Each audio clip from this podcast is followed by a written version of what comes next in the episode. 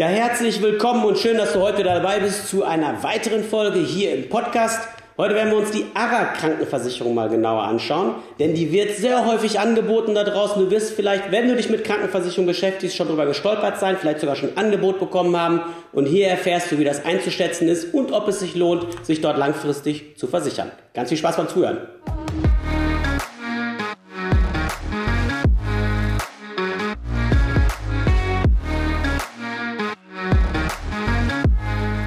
Ja, wenn wir uns die ARA Krankenversicherung mal ein bisschen genauer anschauen, ist einfach spannend, die Hintergründe vor allen Dingen zu kennen. Du musst dir vorstellen, die ARAG ist 1935 gegründet worden. Das Kürzel steht für Allgemeine Rechtsschutzversicherungs AG und als solche ist auch von einem Juristen irgendwann vom Stapel gelaufen und hatte eigentlich mit Krankenversicherung erstmal per se nichts am Hut. Das Wissen hat man sich dann 1984 eingekauft, indem man die Bavaria Krankenversicherung aufgekauft hat, die man dann einige Jahre später 1990 in die ARAG Krankenversicherung umbenannt hat.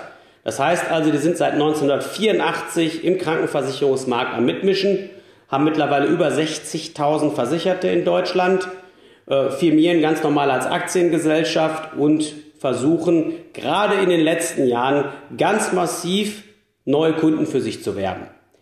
Das ist grundsätzlich erstmal gut. Warum sollten Versicherer das auch nicht machen? Ich habe mir mal die Zahlen der ARAG ein bisschen genauer angeschaut. Das heißt, ich bin mal in die Bilanzen reingegangen und habe mir angeguckt, was man zuletzt finden konnte. Und das ist der Geschäftsbericht aus 2021. Und da sieht man ganz schön, dass die ARAG es geschafft hat, von 2020 auf 2021 10.000 neue Krankenvollversicherungskunden für sich zu gewinnen, was echt eine krasse Steigerungsrate ist im Vergleich zum Vorjahr. Allerdings wusste ich schon aus dem Markt, dass sie sich dieses Neugeschäft sehr teuer erkaufen. Das heißt also, die arbeiten mit den ganzen großen Kloppertruppen zusammen, also Strukturvertrieben aller Check24, ähm, MLP, Tekes, AWD, jetzt Swiss Life Select und so weiter.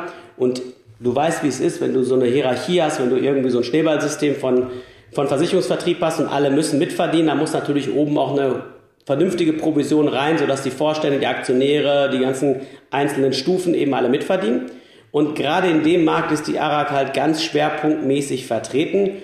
Und das sieht man auch ganz schön an den Bilanzen. Denn die haben eine Abschlusskostenquote hingelegt von 17,8 Prozent.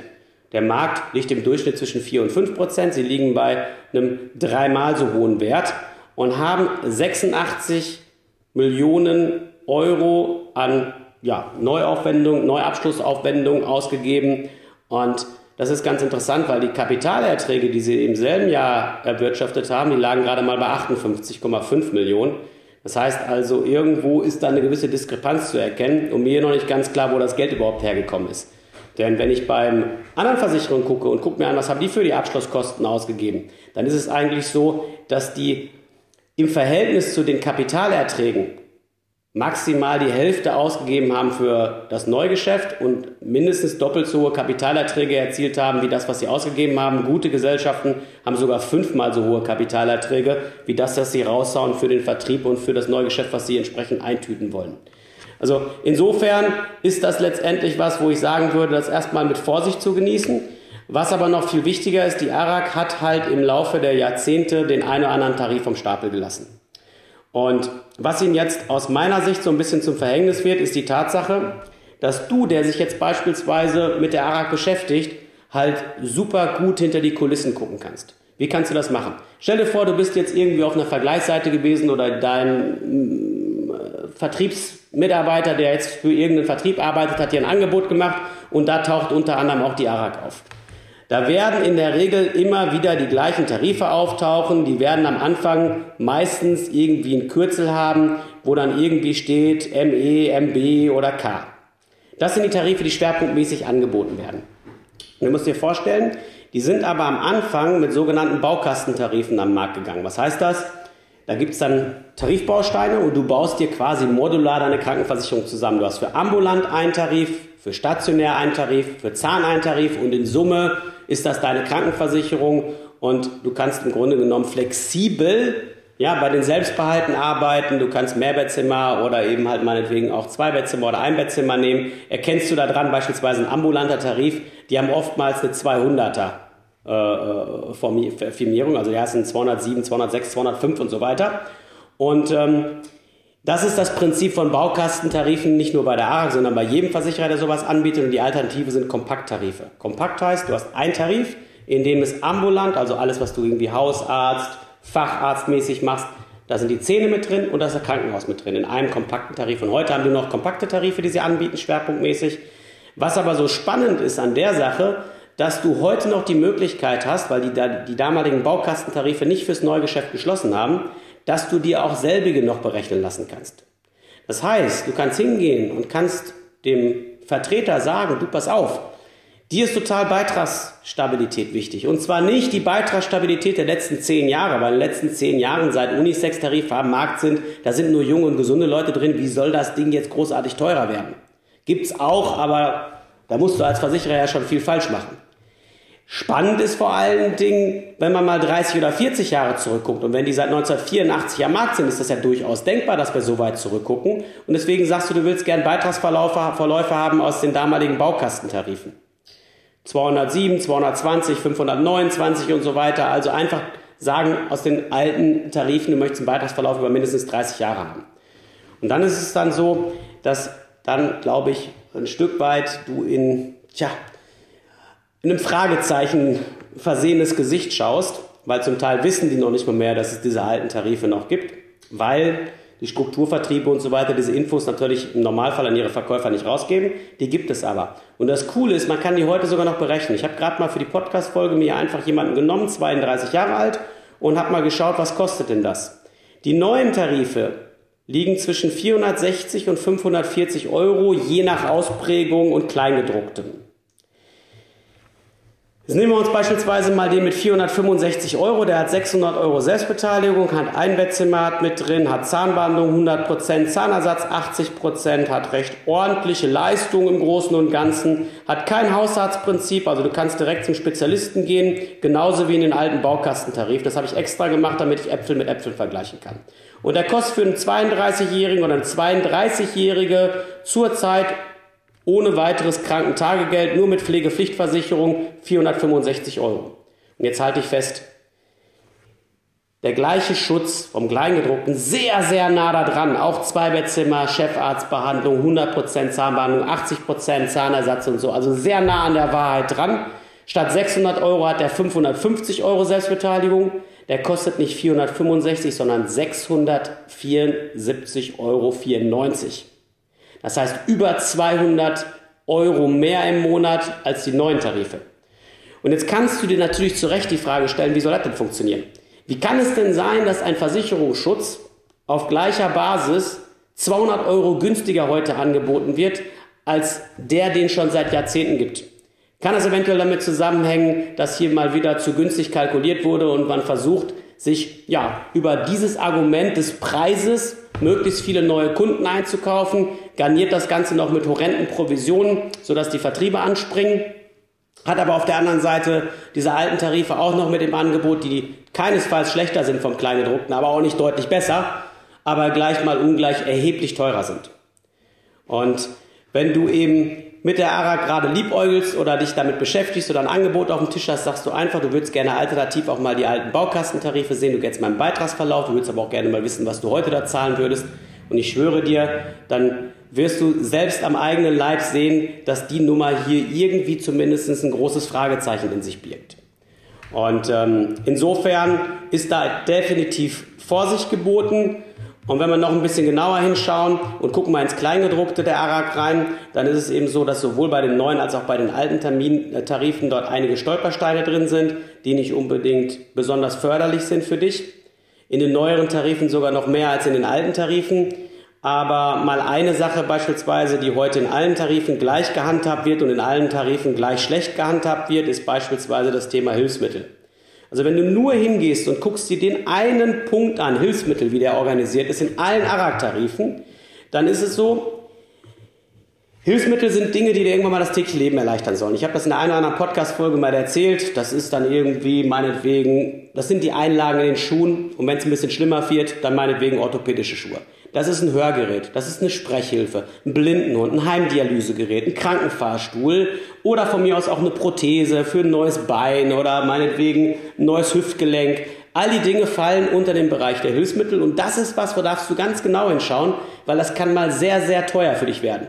Ich habe zum Beispiel gerade eine Rechnung auf dem Tisch von einem Kunden, der ein künstliches Bein bekommen hat. Das ist vollmechanisch, kostete 28.000 Euro. Und kannst dir natürlich vorstellen, das ist nichts, was du dann irgendwann mal, wenn du keine Ahnung, sowas mal brauchen solltest, mal eben aus dem Handgelenk schütteln kannst. Ich meine, schön, wenn du es kannst, aber dafür hast du ja eigentlich die Krankenversicherung. Und dafür schließt es ja auch ab, dass wenn ernstfalls mal richtig teuer wird, der Versicherer dann auch da ist.